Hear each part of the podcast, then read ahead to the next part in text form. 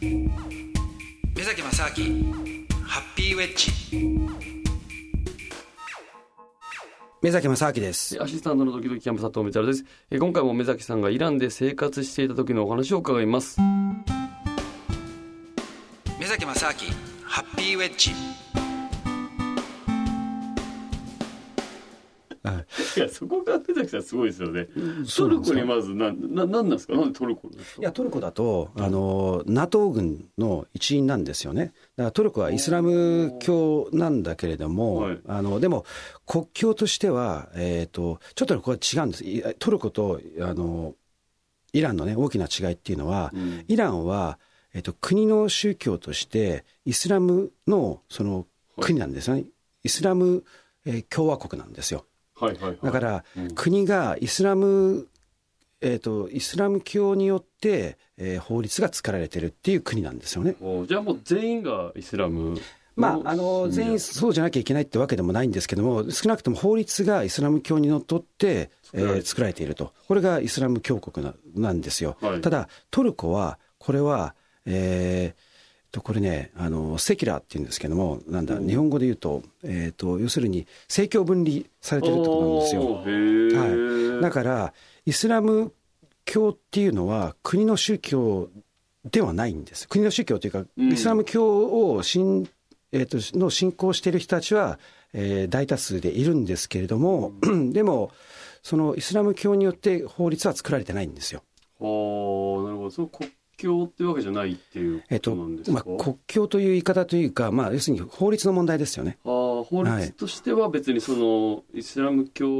を中心にというか、はい、軸に作られてるわけじゃなくて、そうなんですよ。普通に議会とかで、そうですなるほど、なるほど。はい。で、それが、あの、まあ、トルコの、あの、まあ、近代トルコのね、あの、を作った、もともと軍隊上がりのアタトゥークっていう人がいるんですけれども、うん、まあ、その人がやっぱり、えー、宗教、政教分離は絶対しなきゃいけないっていうことで、まあ、未だにそれはね、守られてるんですけれども、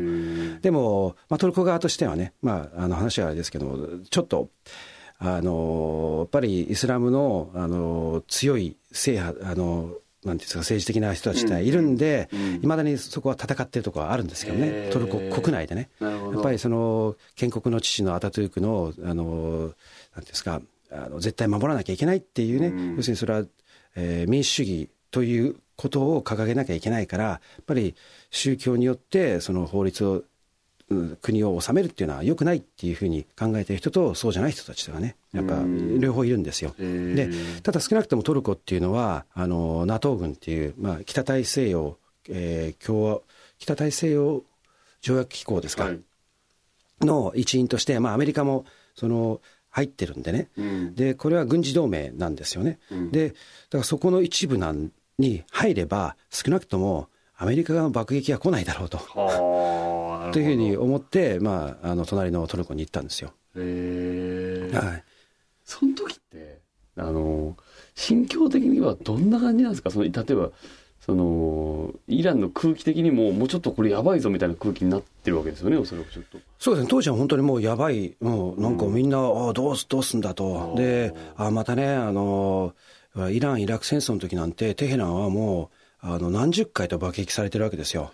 あだから何十何百回かな、なんかちょっと、とにかくものすごい数、だって8年ぐらい続いてましたからね。はい、だ。から、もうね、ああ、なんかまたかみたいなね。えー、もう諦めと、なんかかといってね、彼らがみんなじゃあ国から逃げるわけにもいかないし、ででもそれも、まあ、決定したわけじゃないんでね。なるほど、まあそうですよね、うん、その時はね、はい、ただ外国人として僕がいたんで、その時は、まあ確率的にはね、わざわざじゃあそんな危ないところにね、いる必要もないだろうということで、うん、あの、そこにお世話になってね、とこ、まあ、あの彼のところには、ちょっと、じゃ申し訳ないけど、あの、僕はトルコに行くと。いうことでね、はい、でもね彼がなかなかねナイスガイで、はい、であれだったんですよ。あのペインターというか、はい、あの芸術家だったんですよね。で,、はい、であとね、あの映画とかにもねイランの映画にもちょっと出演してたって言ってましたね。じゃあちょっとタレントさんっぽいとこもあったりして。そうですね、まあ、あんまり俳優っぽくは見えなかったんですけども、うん、でもあのなかなかねあのすごくなんですかあのフレンドリーでね。うん。で、あのー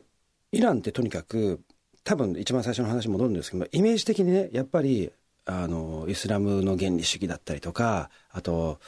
なんていうんですかね戒律が厳しくてすごいこう、なんかなんていうんですかね肩身の狭い思いをして生きてる人たちがいるんじゃないかっていうイメージが多分あると思うんでますあよ。強いですね。そういうイメージは強いですね、うん。で実際にそのイランに行くと確かにもうね街中例えばビルのあちこちとかに、その例えばイラン・イラク戦争中に戦死した人だったりとか、いろんなそのなんですかね、あの要するに軍隊の人たちだったりとかあとその当時のホメイニ氏だったりとかそういうあの宗教家のその顔のあのなんですかあの、肖像画みたいな、ものすごいでかいのがもういろんなところにかいあるんですよ。はあであのこういうあの文字もねなんか読めない文字がうわーとかいっぱい書いてあって、は で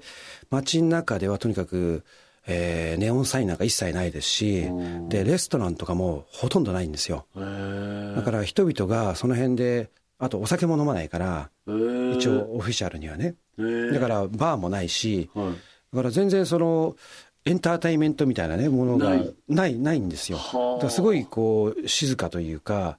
静かな中で でレストランもないからみんながその辺でそうなんかお茶してるとかいう賑やかな雰囲気もあんまりないし。なな何してんですかその時？いやそれででなんかやばいなとか思うじゃないですか。ちょっと怖い、うん。はい、で僕もねだからそうやって友達を紹介されないでうん。こう言ってたら、あの例えば女性なんかこうみんな頭をねからはい。こう黒いのをかぶって、あー。で髪の毛は見せたらいけないんでね、髪の毛もいけないんでしたっけ、うん、女性はね女性はあの公共の場では髪の毛を見せたらいけないんで、うん。あの頭から真っ黒なものをこうかぶってるんですよ。はい、でも顔は出してるんですけどね、はい。まあ、ここはアフガニスタンとはちょっと違ったんですけども、うん。あの当時のアフガニスタンはあの顔も全部隠さなきゃいけないっていうのがあったんでイランはちょっとそこが大丈夫だったんですけど、でそういったあのとにかくねあのイメージだけだったらあの僕もそのままあなんか怖い国だなって終わってたかもしれないんですけども、うんだからこの友達のところにいたじゃないですか。うんそしたら僕も聞いたんですよ。いや、これねどう、どうすんだと。君たちは。言ったら、そねそしたら、ああ、あのね、違うんだと。ここはね、もう一個違う世界があるんだと。で、どうするかっていうと、すでに、あの、レストランとかバーとかで行くんじゃなくて、みんなホームパーティーをやるんですよ。家で。家で。はい。で、ホームパーティーを、今日はあそこ、明日はあっちだって言って、うん。毎ほぼ毎日のように、いろんなところでホームパーティーがあるんですよね。おおなるほど、はい、でだからそこに僕行ったんですよ。もう週3回ぐらい いろんなところに。うんうんい。ますね。いや連れてかれるんですよ。うんうん。今日はここだ明日はあそこだとかっつって。で行くとはいもうね別世界ですよ。あの普通に普通に楽しんでる感いやじですか？もうだって例えば家に入るじゃないですか、うん。で入った瞬間になんかあの外では黒い、ね、服を着てるた女性たちっていうのがもう全部そんな着てないんですよ、へえはその時はそうかいいのか？い、いやもう全然家の中だから。家の中家の中いや身内とか友達でも要するに建物の中だから建物の中で家の中だから。大丈夫